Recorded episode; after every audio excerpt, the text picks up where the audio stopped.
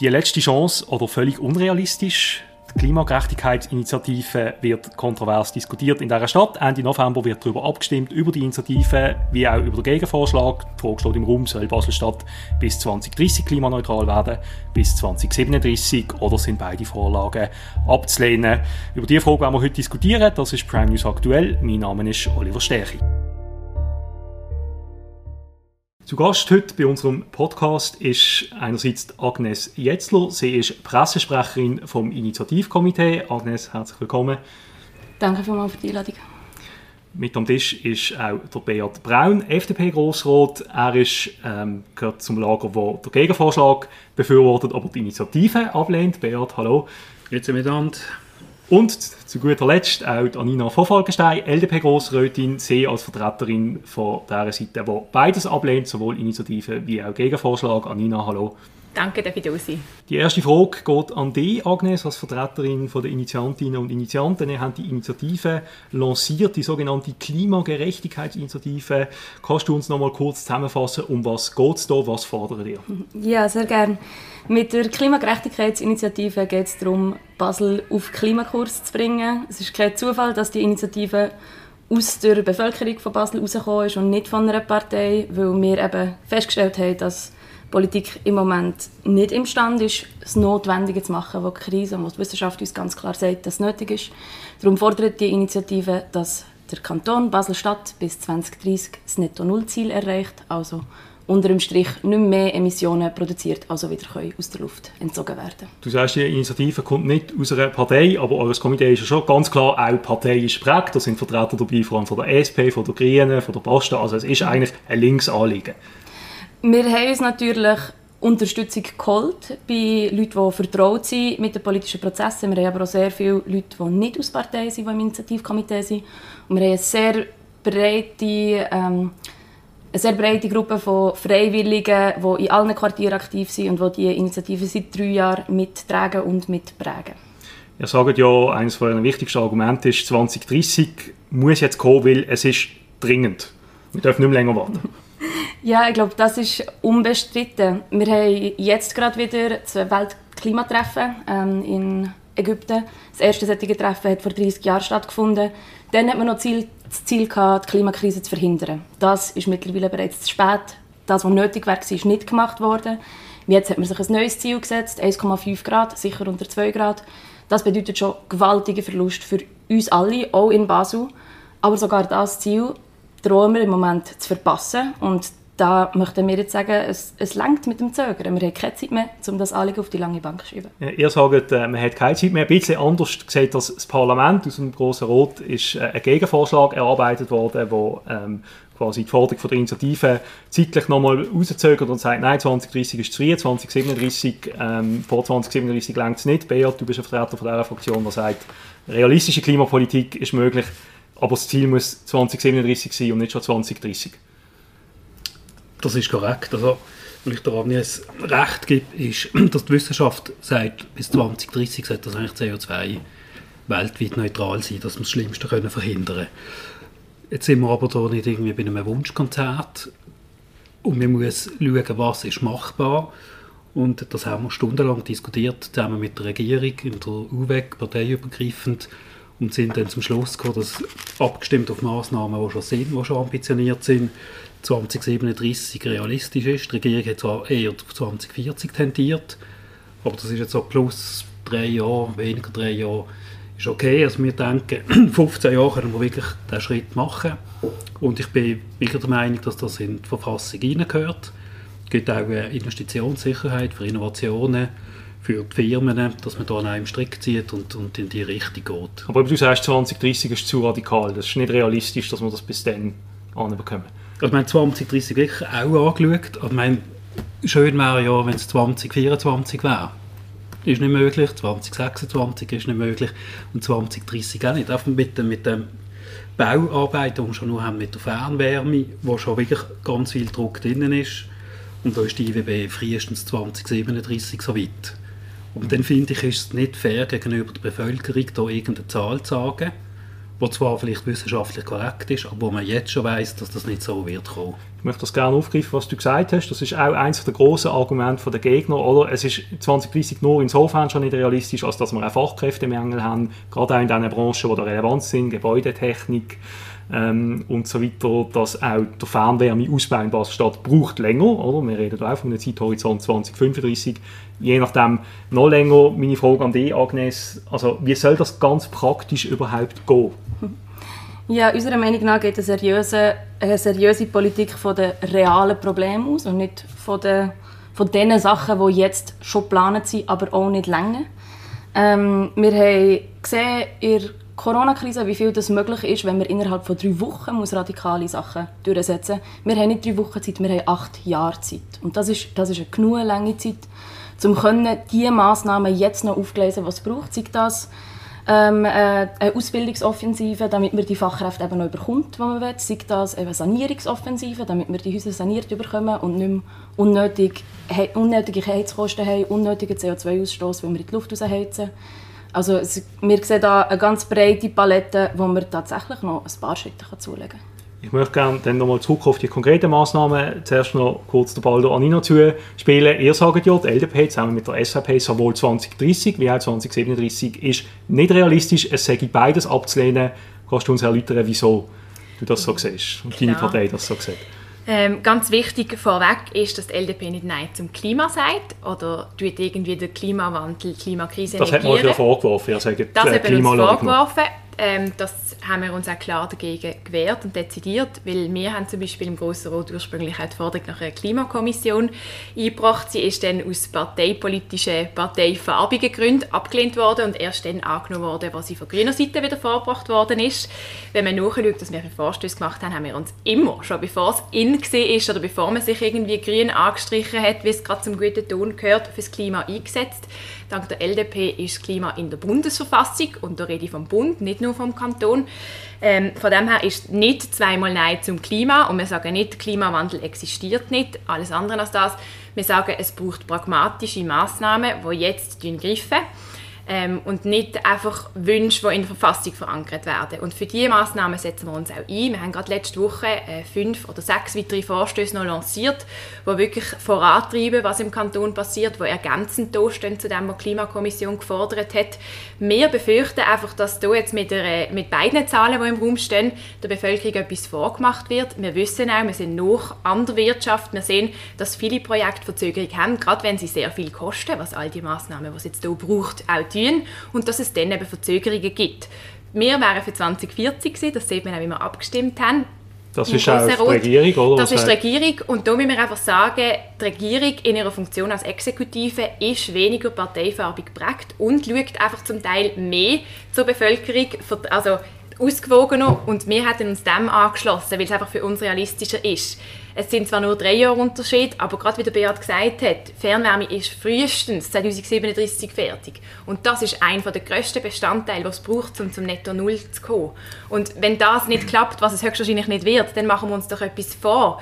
Und nur eine Jahreszahl zu motivieren als Ziel, das ist nicht die Politik, die wir machen. Und das haben wir wie auch nicht nötig, wenn wir uns eben real und pragmatisch einsetzen. Gut, Beat und Agnes, wir haben es gehört Anina, ähm, was ihr fordert, sage ich, sagen, Wunschdenken, sagen, nicht realistisch. Ähm, ihr seht das anders? Ja, natürlich. In einer existenziellen Krise, und in der befinden wir uns, geht es darum, schnell zu handeln. Und je früher dass man handelt, desto grösser ist die Wirkung. Das ist klima, äh, klimawissenschaftlich eindeutig klar. Und eben, ähm, Danine hat das vorher angesprochen, der Ausbau von Fernwärme ist ein ganz wichtiger Teil, um CO2-Emissionen zu reduzieren. Aber die Sanierungen sind es eben auch. Es führt dazu, dass man weniger von dieser Fernwärme auf das Mal muss brauchen. Das heisst, wenn man bei der Sanierung jetzt auch noch würde, ähm, ein ambitioniertes Ziel setzen, dann könnte man eben von zwei Seiten her daran arbeiten. Und das ist genau so ein Beispiel dafür, dass in Basel noch nicht alles gemacht wird, sondern dass im Moment eine Silopolitik herrscht, wo man in einzelnen Bereichen vorwärts schafft, aber das Gesamtbild fehlt. Wenn wir uns jetzt ein Ziel setzen, eine Jahreszahl, und zwar die Jahreszahl, die nötig ist, dann können wir einerseits schauen, dass wir die Gesellschaft mit dabei haben. Sotomo-Studie jetzt zeigt, es ist auch jetzt im Jahr von Energiekrise die grösste Sorge der Bevölkerung ist die Klimafrage und die Klimapolitik. Und das heißt, wenn wir alle gemeinsam dahinter stehen dann können wir hier, hier durchaus noch einen Zacken zulegen und dann eben auch das Schlimmste von der Krise abwenden. Das überrascht mich jetzt ein bisschen, muss ich sagen, weil wir haben jetzt die Klimakommission gehabt, die sehr lange, sehr intensiv daran geschafft hat, mit den Leuten, die sich wirklich in den Fraktionen einsetzen. Besonders fest, auch in denen, die sowieso für grüne Anliegen stehen ähm, und für Umwelt- äh, und Ökologie-Anliegen. Und wenn du jetzt sagst, dass es silopolitisch vorangeht, dann finde ich, wie ist das ein bisschen respektlos gegenüber der Arbeit, die in dieser Kommission gemacht worden ist und gegenüber allen Vorstößen und politischen Begehren, die zusätzlich formuliert werden, um eben das zu ergänzen, was noch gefehlt hat vielleicht in dem Schlussbericht von der Spezialkommission. Ich glaube jetzt nicht, dass man kann sagen kann, Basel-Stadt macht nichts oder negiert die Problematik. Das würde ich auch gar nicht sagen. Es ist klar, dass Basel-Stadt eine Klimapionierin ist in der Schweiz und sehr viel mehr macht als andere Städte, aber ich misse es an dem, was die Wissenschaft sagt und dort, ist es im, dort sind wir immer noch ein Stück hinten drin. Und darum fordere ich und fordere wir von Initiativen, dass man eben sich Ziele setzt, die nötig sind. Reden wir doch über, darf ich kurz hier einhaken, über konkrete Massnahmen. Einfach, um euch auch mal auf das festzusetzen, das ist auch etwas, was von den Gegnern kommt, die sagen, die Initianten, Initianten die kommen nie mit konkreten Massnahmen. Ich würde jetzt gerne hören, wirklich ganz konkret, wie soll Basel im Jahr 2030 aussehen? Was soll am 1. Januar 2030 sich ändern? Ganz konkret, darf ich dann noch mit dem Verbrennermotor durch Basel fahren? Ich glaube, Basel 2030, das wird, äh, es wird eine wunderschöne Stadt sein. Das ist für uns ganz klar. Der Umbau zu einer klimaneutralen Stadt ist eine sehr grosse Chance für eine wirklich lebenswerte Stadt, für eine verkehrsberuhigte Stadt. Ja, wir müssen darüber reden, dass Individualverkehr einen größeren Verbrauch hat als, äh, als ein nicht motorisierter Verkehr, als zu Fuß unterwegs sein oder mit dem ÖV. Es wird aber auch eine grüne Stadt sein, wo die Leute besser schlafen, weil sie eben weniger von Hitzenächten geplagt sind, weil sie weniger vom Motorengeräusch geplagt sind. Und es wird auch günstiger sein für Mieterinnen, wenn sie die Heizkosten nicht müssen tragen müssen, die sie momentan zu stemmen haben, weil sie in nicht sanierten Häusern wohnen, weil sie noch Gasheizungen eingebaut haben. Also wir haben wirklich das Gefühl, es ist eine Stadt, wo man sich darauf freuen kann und wo man sich auch darauf freuen kann, wenn sie schon 2030 da ist und nicht erst 2030. Aber eben, ganz konkret, keine Verbrennermotoren mehr, keine fossilen Heizungen. Muss man den Euro-Airport schließen? ähm, der Euro-Airport fällt nicht unter den Bereich der Initiative, weil das juristisch nicht möglich ist im Moment. Aber ihr würdet es gerne? es ist klar, dass man in allen Bereichen muss handeln was möglich ist. Darum fordert dort die Initiative, dass Basel-Stadt im Rahmen von seinen Beteiligungen das macht, was möglich ist. Ähm, aber ganz konkret geht es im Moment wirklich nur darum, das Ziel der Verfassung zu verankern. Und uns ist es wichtig, dass dann die Umsetzung wiederum demokratischer Gesellschaft verhandelt wird. Oder? Aber wir glauben auch, dass wir da besser vorwärts machen können, wenn wir uns demokratisch schon mal auf das Ziel eingeschossen haben. Wer hat überzeugt dich das?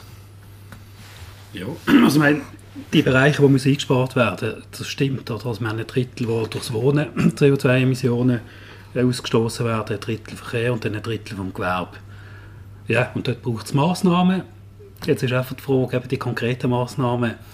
Allerdings hast du jetzt nicht gesagt, was wir in acht Jahren, was muss man jetzt anders machen bei der IWB, dass die jetzt noch viel schneller sind. Weil wir haben das Gefühl, dass es schon wahnsinnig schnell ist, 2037. Und wenn wir jetzt da, und dann ist auch die Stadt wahnsinnig belastet mit Baustellen etc. Und wir können uns nicht vorstellen, wie man das jetzt noch könnte sieben Jahre beschleunigen. Und dort haben wir noch nie konkrete Massnahmen gesehen. Also im Moment ist der Fernwärmeausbau ist, ist auf 4,6 km Ausbau pro Jahr. Damit wir das Klimaziel würden früher erreichen wäre es etwa 6 km. Ja, das würde zu etwas mehr Stau führen, wenn dann Straßen noch gleich intensiv von Individualverkehr benutzt sind. Das ist aber genau ein Beispiel für die sektorübergreifenden Ansätze, die wir brauchen im Moment. Aber eben, ich würde auch wieder sagen, wir sind ähm, Initiativen aus der Zivilbevölkerung. Wir berufen uns auf die Wissenschaft. Aber ihr konkrete Ausarbeitung, da, da braucht es Zusammenarbeit zwischen Politik Aber versteckt ihr euch jetzt nicht ein bisschen mit dem Argument davor, den Leuten auch klare reine wie einzuschenken, wenn ihr sagt, ja, wir, wir, schreiben jetzt mal das Ziel in die Verfassung und nachher soll dann die Politik schauen, wie das konkret umgesetzt wird. Ihr müsst doch jetzt schon den Leuten sagen, hey, das kommt auf euch zu. Ganz konkret. Ähm, wir, wir verstecken uns natürlich nicht dahinter. Wir können aber keine konkrete Vorschläge machen, die diese Initiative so nicht halten kann. Weil im Text tatsächlich nur das Ziel steht. Das heißt, wir können weder behaupten, dass es zu einem Verbot von Autos kommt, äh, weil das, das ist nicht möglich mit dieser Initiative. Wir können aber auch nicht behaupten, dass es zu keinerlei Massnahmen kommt, weil, weil der Handlungsbedarf ihre Initiative festgelegt. Aber dann muss man doch sagen, Anina, das ist ja dann eigentlich eine harmlose Initiative, oder? Wenn, wenn man einfach abstrakte Ziele in die Verfassung schreibt, aber dann nachher bei den konkreten Maßnahmen sich ganz viele Probleme stellen, könnte man doch auch sagen, hey, so viel kann da jetzt nicht schief gehen, oder? Harmlos ist oft unnötig. Und das sehe ich jetzt ein bisschen. Weil eben in der Verfassung schreiben, ich habe viele gute Ideen, die schön würden in der Verfassung, die aber in Realität sehr wenig bringen. Und wenn wir zurückkommen zur Frage, eben wie Basel 2030 aussieht, möchte ich erstens sagen, ich finde es schon jetzt eine schöne Stadt und ja, man kann sicher viele Bereiche noch lebenswerter gestalten, was wir auch wollen, dass wir weiterhin eine gute Durchmischung haben in der Bevölkerung, was ich gesellschaftlich als sehr wertvoll erachte. Ich möchte aber vor allem, dass wir 2030 nicht irgendwie ökologisch top sind, aber als Gesellschaft gestalten. Ich möchte auch nicht, dass alle, die vielleicht gerne zwischendurch Auto fahren oder auch einfach brauchen, aus der Stadt wegziehen, weil dann haben wir keine durchmischte Gesellschaft mehr und dann ist es eben rein vom sozialen Aspekt her nicht mehr lebenswert. Und das gilt in meinen Augen ganz stark zu vermeiden, weil das wäre einfach fatal für, für das Zusammenleben. Wir haben vorher auch gehört, eben bei Corona hat man gesehen, wie viel möglich war. Man hat bei Corona aber eben auch gesehen, wie gewisse Leute einfach am Radar verdrehen, wie sie sich so eingeschränkt fühlen, dass sie am Schluss nicht mal mehr geglaubt haben, dass es das Virus gibt. Und das darf nicht passieren bei dieser wichtigen Thematik vom, vom, vom Klima und von der mhm. Klimakrise, weil das existiert, das sieht man wissenschaftlich. Also deine Befürchtung ist, je radikaler die Massnahmen, desto eher dann auch der Pushback von Leuten, die dann sagen, es gibt es gar nicht, Klimawandel, ich werde jetzt so bevormundet. Bea, das müsste ja doch als Liberal jetzt denken geben, wenn die Leute das Gefühl haben, sie werden vom Staat bevormundet, der ihnen vorschreibt, wie sie heizen sollen und wie sie Auto fahren. Also, ja, also das ist äh, schon eine Diskussion. Ich glaube aber, dass wir Bürgerlichen, auch wenn jetzt das Initiativkomitee vor allem von, von Rot-Grün dominiert ist, wir können da nicht, einfach Vogelstraußpolitik machen und sagen, komm, das ist, äh, sag ich, mache jetzt irgendwie 2050. Wir haben bei der FDP diskutiert, 2040 hätten wir auch wollen. Wir haben gefunden, 2037 ist näher jetzt 2050. Und sind so auf 2037 gekommen. Bezüglich diesen Einschränkungen, ich finde, wir müssen mit den liberalen Ideen hier mitmachen und die einbringen und gemeinsamen Weg suchen, um da äh, die Lösungen zu finden. Das können wir nicht der Klimajugend überlassen. Meine, die haben das Problem gebracht, aber die Lösungen, das bringt das Gewerbe und ich sage, die LDP und die FDP, wir haben wahrscheinlich auch noch ein paar gute Ideen. Und da aber finde ich, wir müssen wir mitmachen. Du hast jetzt Gewerbe erwähnt, das ist ein wichtiger Punkt. Kann man sich nicht auch darauf verlassen, gerade auch bei einer FDP, dass die KMU-Wirtschaft, Wirtschaft generell sowieso auch schon auf dem Klimakurs ist, oder? Es gibt Firmen, die verschreiben sich ein Klimaprogramm. Also es gibt ja heute keine Firma mehr, die sich erlauben kann zu sagen, mir das interessiert uns jetzt überhaupt nicht, oder? Wir setzen jetzt auch die nächsten 100 Jahre noch auf Dieselmotoren. Also da ist in der Wirtschaft etwas im Gang. Da müssen wir als FDP doch auch das Vertrauen haben, hey, unsere Wirtschaft, unsere KMUs, die, die treiben den Wandel schon voran, die steigen schon vor sich selber um. Wieso braucht es denn Vorschriften? Ja, ich glaube, also wirklich bei den Unternehmen ist das ein großes Thema. Und wenn man die grossen also Pharmaunternehmen anschaut, die sagen schon selber, sie wollen bis 2030 klimaneutral sein dort, wo ich arbeite, größere Unternehmung, das ist auf der ersten Seite vom Geschäftsbericht steht, wie viel Gewinn und dann wie viel CO2-Reduktionen genau. wir gemacht haben. Da passiert viel. Ich glaube, das wird auch gestützt, dass man da ist ein Standortvorteil, wenn man kann sagen, wir sind da CO2-neutral, das wird auch überall wieder brieft, auch bei den Anlagen, Kapitalanlagen, wenn die Leute in Unternehmen investieren, die CO2, möglichst CO2-neutral sind, und darum glaube ich, das ist gar nicht so ein grosser Aufruhr jetzt von den Unternehmen, die machen mit. Und jetzt auch, wenn man es laufen lässt, glaube ich, also gibt es wahrscheinlich ein paar Trittbrettfahrer, die dann einfach trotzdem nichts machen. Und wenn man da ein klares Ziel hat und man sieht, die Bevölkerung steht da dahinter, angenommen jetzt der, der Gegenvorschlag wird vorgenommen, dann hat man so eine gemeinsame Sicht von Bevölkerung und Unternehmen und das ist ja auch so, das ist, nicht das ist keine wirtschaftsfeindliche Initiative. Das Gewerbe wird da gut verdienen daran, Basel CO2-neutral zu machen. Aber du sagst ja, die Wirtschaft ist ja schon auf, auf den Weg eingeschlagen. Aber Agnes, auch als Initiativkomitee, ihr vertraut nicht darauf, dass die Wirtschaft von sich aus ähm, den Turnaround schafft? Also ich würde es ein bisschen anders formulieren. Ich sehe es genau gleich wie der Beat. Ähm, das Gewerbe, die Unternehmen machen schon sehr, sehr viel und haben oftmals ambitioniertere Klimaziele, was sie sich selber gesetzt haben, als es im Moment der Kanton Basel-Stadt für sich setzt. Ähm, ich sehe aber, dass es in, im momentanen Gesetzeslage Hindernisse gibt, es im Gewerbe schwer machen, das Ziel umzusetzen. Und da müssen wir unterstützen, indem wir gerechte Rahmenbedingungen setzen, damit es eben, wie der Beat gesagt hat, nicht mehr die Trittbrettfahrenden gibt, äh, die dann ihre, ihr CO2 gleich nicht reduzieren und dann noch bessere Wettbewerbschancen haben mit dem. Und das ist eine Schwierigkeit, die wir müssen aus dem Weg schaffen müssen. Und es ist natürlich auch so, das gibt auch Steilvorlagen. Also wenn wir sehen, die IWB kommt nicht nach. Oder eine Sanierung von einem Gebäude hat zu viel Gesetz und es ist zu mühsam und es gibt Einsprachen. Das sind Steilvorlagen, um die Gesetze anzupassen, zum Vereinfachen. Man müsste eigentlich deregulieren. Ja, das sind zum Teil Deregulierungen. Aber genau das sind ja eben alles Einzelmaßnahmen, die es braucht. Aber wir fangen wir hinten an. Wir setzen jetzt ein ehrgeiziges Ziel und dann hoffen wir, dass wir aus der Politik vorwärts machen. Und ich bin auf der Überzeugung, wir haben es schon so fest auf der Agenda und so fest auf dem Schirm und eine Mehrheit im Grossen Rat sieht, wie wichtig es ist. Also wir haben den Klimanotstand ausgerufen, wir haben eine Spezialkommission gehabt, ähm, wir machen vorwärts, wir haben eines der progressivsten Energiegesetze in Basel-Stadt. Ich glaube, die Forderungen kommen. Ich glaube nicht, dass es für das jetzt in der Verfassung eine Jahreszahl braucht, eine konkrete. Und bei der Initiative ist dann auch nicht das Zwischenbericht drin, was wir ja beim Gegenvorschlag immerhin noch drin haben, wo man wie ein bisschen auf Kurs behalten wird von der Regierung, wo stehen wir, was braucht es, dass man es auch nach, nachverfolgen kann. Ich glaube, es braucht beides nicht, ähm, weil eben die Massnahmen, die ihr beide jetzt nennt, ja genau Schritt dort wären und die sind gar nicht logisch, nur weil wir sie jetzt in die Verfassung schreiben. Also sie kommen dann schon, weil der Druck vielleicht ein bisschen grösser ist, ich habe den Eindruck, der Druck ist schon genug groß und wir stellen eben die Forderungen, die die FDP, die LDP dann hoffentlich auch unterstützt. Aber Anina, dann verstehe ich es auch nicht, wieso dass deine Partei unter anderem die Abstimmung bekämpft. Also, wenn wir eh schon auf diesem Kurs wären, dann würden wir ja so schon netto null, bis 2030 oder 2037, erreichen. Und das ist eben nicht der Fall. Es sind auch jetzt schon mehrere Ziele gesetzt worden, in Basel und auch schweizweit, die dann nicht eingehalten worden sind, oder?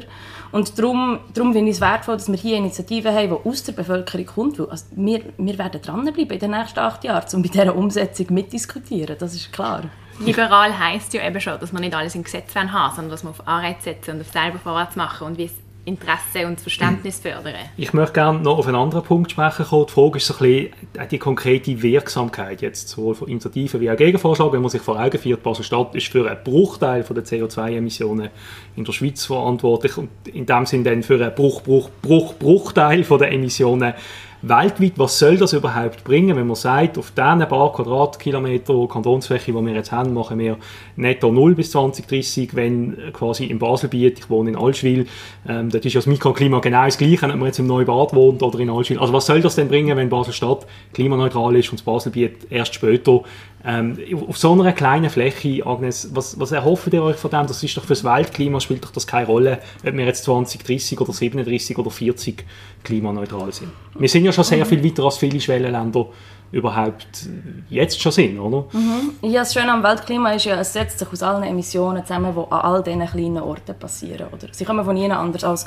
von diesen Orten, wo ausgestoßen wird. Da gehören wir im Basel dazu. Wir haben gleichen beachtlichen CO2-Ausstoß, würde ich sagen, im globalen Vergleich. Ähm, gerade weil auch in Basel nur der kleinste Teil, eben nur die drei Sektoren Wohnen, Mobilität und Gewerbe, zu diesem Ausstoß dazugerechnet werden und der Flughafen beispielsweise nicht.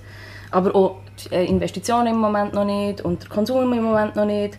Ähm, also wir haben in Basel durchaus einen Hebel. Wir müssen so sagen, wir sind äh, eine hochindustrialisierte Stadt mit grossen finanziellen Möglichkeiten. Das heißt, wir haben schon mehr CO2 ausgestoßen als andere Orte. Für das müssen wir auch Verantwortung übernehmen. Wir haben mehr Möglichkeiten, weil wir das Wissen haben. Wir haben die politischen Rahmenbedingungen zum Handeln. Wir haben das Geld zum Umsetzen. Wir haben Fachkräfte, wenn wir darin investieren. Und dann sehe ich keinen Grund, wieso wir es nicht machen Es gibt aber noch einen zweiten ganz wichtigen Grund. Anni hat es vorher angesprochen. Ähm, beim Energiegesetz war Basel auch Vorreiterin. Gewesen. Das ist ein Energiegesetz, das wir jetzt sehen, dass ganz viele andere Kantone bei uns anschauen und uns danach eifern. Und da kann Basel eben eine sehr viel größere Wirkung haben. Wir machen das ja auch nicht allein. Oslo hat sich schon das Ziel 2030 gesetzt, Tübingen auch, ähm, Adelaide auch. Also ganz viele verschiedene Städte. Und seit wir Basel 2030 gegründet haben, gibt es jetzt auch Berlin 2030. Also Basel kann hier die Rolle von einer Avantgarde. Beat, Anina, das wäre ja eigentlich zu begrüßen. Basel quasi als globale Leaderin in der Klimapolitik ist auch ein Standortvorteil. Wenn vielleicht dann gewisse Pharmafirmen überlegen, wo sie sich ansiedeln, können sie sagen, hey Basel, das ist top, oder die sind, dort, machen die vorwärts beim Klima. Das muss doch eigentlich begrüßen sein. Ich mache nicht hauptsächlich für das Politik, dass Basel auf der Weltkarte in Erscheinung tritt. Schon auch, aber mir geht es vor allem darum, dass wir hier sinnvolle, nachhaltige Lösungen haben, die nicht mehrheitlich durch Verbot geprägt werden, sondern dass es wirklich ähm, etwas ist, wo, wo gesamthaft stimmig ist, wo man vorangeht, wo man die Probleme, die wir haben, anerkennt, aber wo man auch einfach ähm, mit sinnvollen Schritten und vielen Anreizen, ohne zu viel Verbot, wo eben die Leute für die gute Sache verliert, äh, kann realisiert werden. Das ist mir wichtig. Und klar, wenn wir eine Vorreiterrolle sein auch im Klimabereich, dann ist das super. Aber nicht auf Teufel komm raus und nicht das als Hauptargument. Mhm. Ich möchte nochmal einen weiteren Punkt ansprechen, auch bei der Umsetzung, das ist etwas, was du vorher schon angetönt hast, Agnes, wer soll das eigentlich finanzieren? Wenn wir jetzt sagen 2030 oder wir investieren jetzt alles, dass wir bis 2030 schon an diesem Punkt sind, das bedingt eine gewisse Menge an Investitionen, da müssen Heizungen ersetzt werden, da wird dann teilweise auch bestehende Infrastruktur vernichtet, funktionierende Heizung, funktionierende Autos, also auch die Vernichtung an grauer Energie ist da Thema. Aber wer soll das finanzieren? Sind es nicht am Schluss dann auch wieder die Mieterinnen und Mieter, die dann zum Beispiel höhere Mietzinskosten zu tragen haben, weil eben eine aufwendige Sanierung gemacht wird an ihrem Wohnhaus? Wenn ihr von Klimagerechtigkeit redet, wer soll das finanzieren? Wer soll es zahlen? Ja, genau. Bei uns ähm, ist der Begriff Klimagerechtigkeit ähm, ist ein klarer Begriff, den wir brauchen, um auch darauf hinzuweisen, dass die Kosten gerecht verteilt sein ähm, Das ist ganz einfach, das ist das Verursacherprinzip. Die, die den grösseren Schaden anrichten, die sollen mehr dafür aufkommen. Und das sind grösstenteils nicht die Leute mit wenig Geld im Portemonnaie, weil die haben den kleinsten CO2-Ausstoß in unserer Gesellschaft. Das heisst, die sollen unterstützt werden, werden damit es ihnen überhaupt möglich ist, klimaneutral zu leben. Das ist momentan nicht der Fall. Aber die, die daran verdient haben, dass sie, dass sie ganz viel zum Schaden von unserem Klima beitragen haben, ähm, die sollen tatsächlich auch ein bisschen tiefer in den Sack greifen. Und wir haben im Basel im Moment... Man hat daran verdient? Ja, das ist... Äh, ähm, da muss man überlegen, ob man zum Beispiel ähm, den Ressourcenverbrauch, den CO2-Verbrauch nicht progressiv besteuern Das heisst, alle haben ähm, einen gewissen CO2-Ausstoß zur Verfügung jetzt noch in diesen Jahren, aber die, die weit darüber rausgehen, die zahlen halt mehr. Das wäre das wär eine also Privatpersonen oder Firmen? Beispielsweise. Da, da muss man zusammengeschaffen werden. Das ist, jetzt, das ist jetzt auch schon so bei den Lenkungsabgaben, mhm. dass das geteilt ist und dass man auch eine Rückverteilung hat. Oder? Ähm, was aber ganz klar ist, ist, dass wir in Basel die finanziellen Mittel im Moment haben und die teilweise eben, wenn ein Autobahnausbau mitfinanziert, die eben auch noch im Projekt gesteckt werden, wo eher dem Ziel entgegenarbeiten. Und das gleichzeitig, ich will es auch ansprechen, dass gleichzeitig über eine Steuersenkung geredet wird, wenn wir die grösste Krise, die die Menschheit kennt hat, vor uns haben, die wir müssen stemmen müssen. Also das Geld ist bereits vorhanden. Also keine Steuersenkung, kein Autobahnausbau, kein Rheintunnel. All das Geld muss in Klimaschutz. Ähm, Beat, wie siehst du das? Also ich glaube, wenn wir 2030 würde machen, dann hat man wahnsinnig viel Wertvernichtung, gerade mit grauer Energie. Da gibt es dann Maschinen oder Autos oder Heizungen, die eigentlich noch würden funktionieren und dann muss man sie rausrissen und es macht irgendwie keinen Sinn. Es macht auch, macht auch mit der grauen Energie macht, macht das ökologisch keinen Sinn. Wenn wir 2037 anvisieren, das sind 15 Jahre. Also wenn jetzt jemand etwas Neues anschafft, dann muss er das irgendwann sowieso dann erschaffen und ersetzen mit, mit ökologischen Technologien.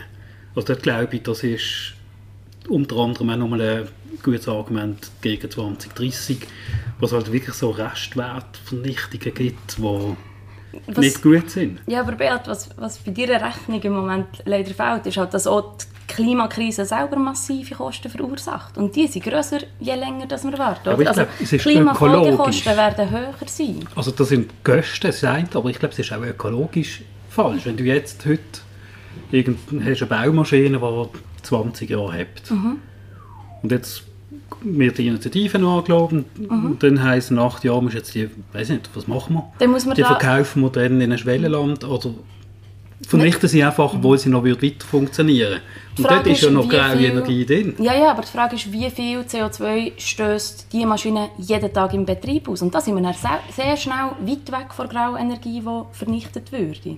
Weil der tägliche Betrieb ist das, was so viel CO2 ausstößt. Also das mit jedem Tag, wo das weiterläuft. Ähm, genau, und da sind wir schnell über die, äh, über die Einstiegsemissionen raus. Ich möchte gerne kurz nochmal einen anderen Aspekt äh, beleuchten. Eine geopolitische Situation, die wir im Moment haben. Wir haben in Europa zum ersten Mal, also wenn man den Jugoslawienkrieg mal davon ausnimmt, der grösste Krieg seit dem Zweiten Weltkrieg in der Ukraine. Die globale Aufmerksamkeit von den Medien, von der Politik, auch von den Leuten, gerade auch in der Schweiz, ist auf den Krieg ausgerichtet. Wir haben sehr viele äh, geflüchtete Menschen aus der Ukraine, die jetzt bei uns sind. Das hat Verwerfungen gegeben, global, auch wirtschaftlich, im, auch im Energiebereich, steigende Energiepreise. Und wir haben jetzt, also kann man so sagen, auch historische Tabubruch, dass jetzt zum Beispiel in Deutschland eine Ampelregierung, wo die Grünen dabei sind, die Laufzeit von Atomkraftwerken verlängert, dass ähm, plötzlich wieder über fossile Energieträger diskutiert wird, einfach, dass wir Energiesicherheit haben, ein Winter nicht mehr so abhängig sind von Russland. Da ist einfach meine Frage, ähm, sowohl an die als auch an Beat, ähm, man hat so ein bisschen den Eindruck, die Klimaziele werden im Moment sind stark in den Hintergrund gerückt, Krieg dominiert, die Energiepreise dominieren, ähm, die Wirtschaftskrise dominiert, die Inflation dominiert. Also wie will man jetzt überhaupt vor diesem Hintergrund noch Klimapolitik machen, wenn eben jetzt in Deutschland sogar die Grünen irgendwann sagen, jetzt brauchen wir vielleicht doch noch mehr Atomkraftwerke, äh, längere Laufzeit. Wie sehen ihr das? Ja, also es, für mich zeigt es noch klar, dass hätte wir früher vorwärts gemacht mit der Energiewende, dann hätten wir jetzt schon eine bedeutend größere Unabhängigkeit. Dann hätte jetzt auch ähm, eine russische Regierung weniger Mittel in Hand, als sie es momentan hat, ähm, zum, eben, um die geopolitische Lage so destabilisieren. Es zeigt aber auch, dass wir auch in den nächsten Jahren grosse Risiken werden haben. Wir haben jetzt einerseits den Angriffskrieg auf die Ukraine, wir haben aber auch die Covid-Krise, wir haben Inflation und Lieferschwierigkeiten wir können nicht sagen, dass das nicht in den nächsten 15 Jahren wird der Fall sein. Und gerade darum sehen wir so eine grosse Chance darin, schnell zu handeln, weil, weil das eine Planungssicherheit gibt, weil dann einfach klar ist, was Sache ist und was das Ziel ist, weil es uns aber auch schneller unabhängig macht von diesen lunischen Lieferketten, von diesen grossen, globalen Krisen, wo wir sehr wenig Einfluss darauf nehmen können. Also ich glaube auch, es schließt sich nicht aus. Und ich, die Versorgungssicherheit ist momentan sicher eines der Top-Themen wo man auch alte Töpfe über, wieder über den Berg wirft. Und ich glaube, das muss man jetzt punktuell lösen, dass man da dann wirklich wieder die Energiesicherheit hat.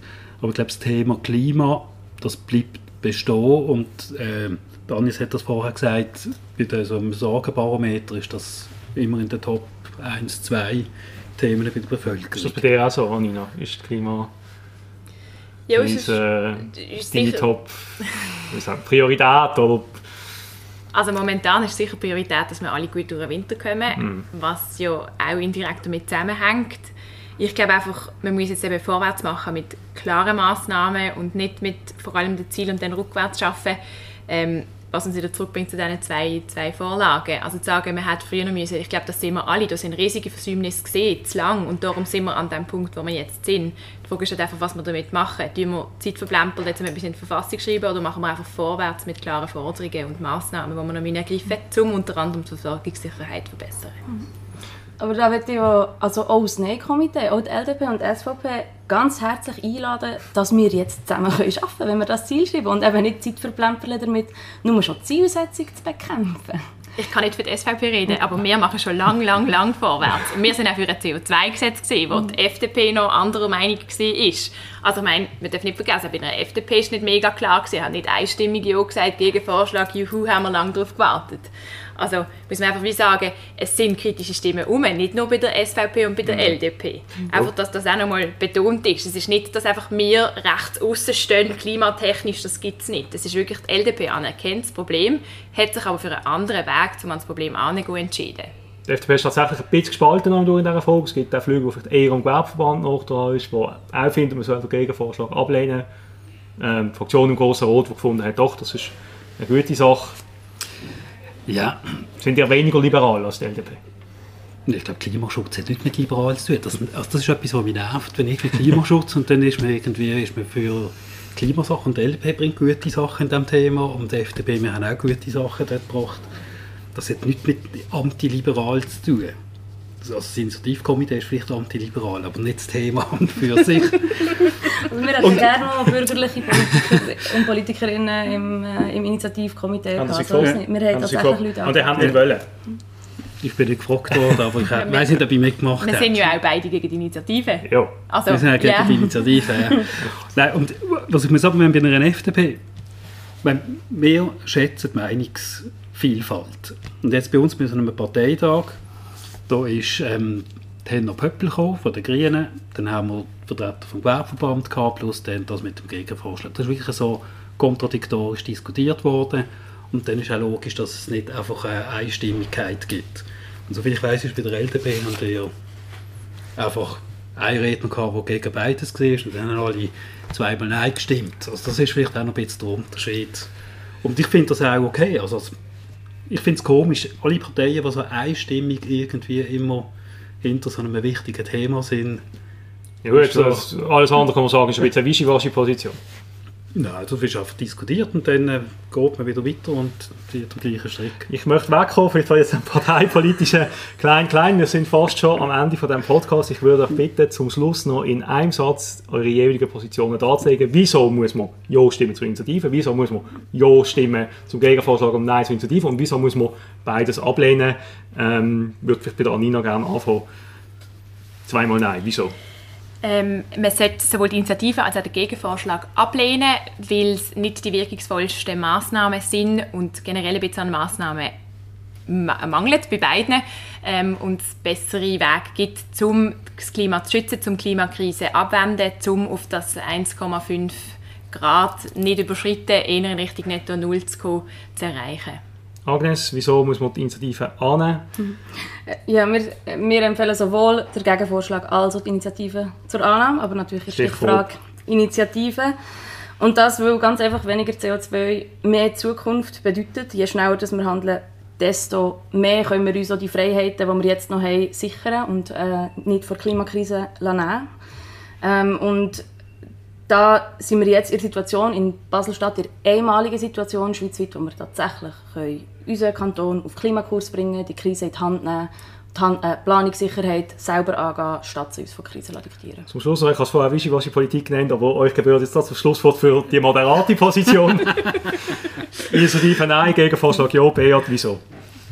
Ja, also die Initiative Nein, weil das, wir glauben, dass das ist nicht realistisch ist. So wird etwas versprochen, das wir nicht halten können. 2037 ist ein realistisch ambitioniertes Ziel wo ich wirklich daran glaube, dass das Basel schaffen kann. Und wir finden das auch sinnvoll, dass man das in die Verfassung hineinschreibt, dass alle wissen, was genau geht und dass die Bevölkerung da auch dahinter steht. Und 2050 finde ich ein bisschen ambitionslos und es ist ein bisschen abwarten und fast hoffen, dass es an uns vorüberzieht. Und ja, ich bin klar für 2037. Gut, damit würden wir es belassen. Wir sind am Ende von dieser Sendung angekommen. Ich bedanke mich recht herzlich äh, bei euch, die heute mitdiskutiert haben. Merci vielmals. Danke schon vielmals. okay. Merci. Ich bedanke mich auch bei unseren Zuhörerinnen und Zuhörern fürs Zuhören. Das war Prime News aktuell. Bis zum nächsten Mal.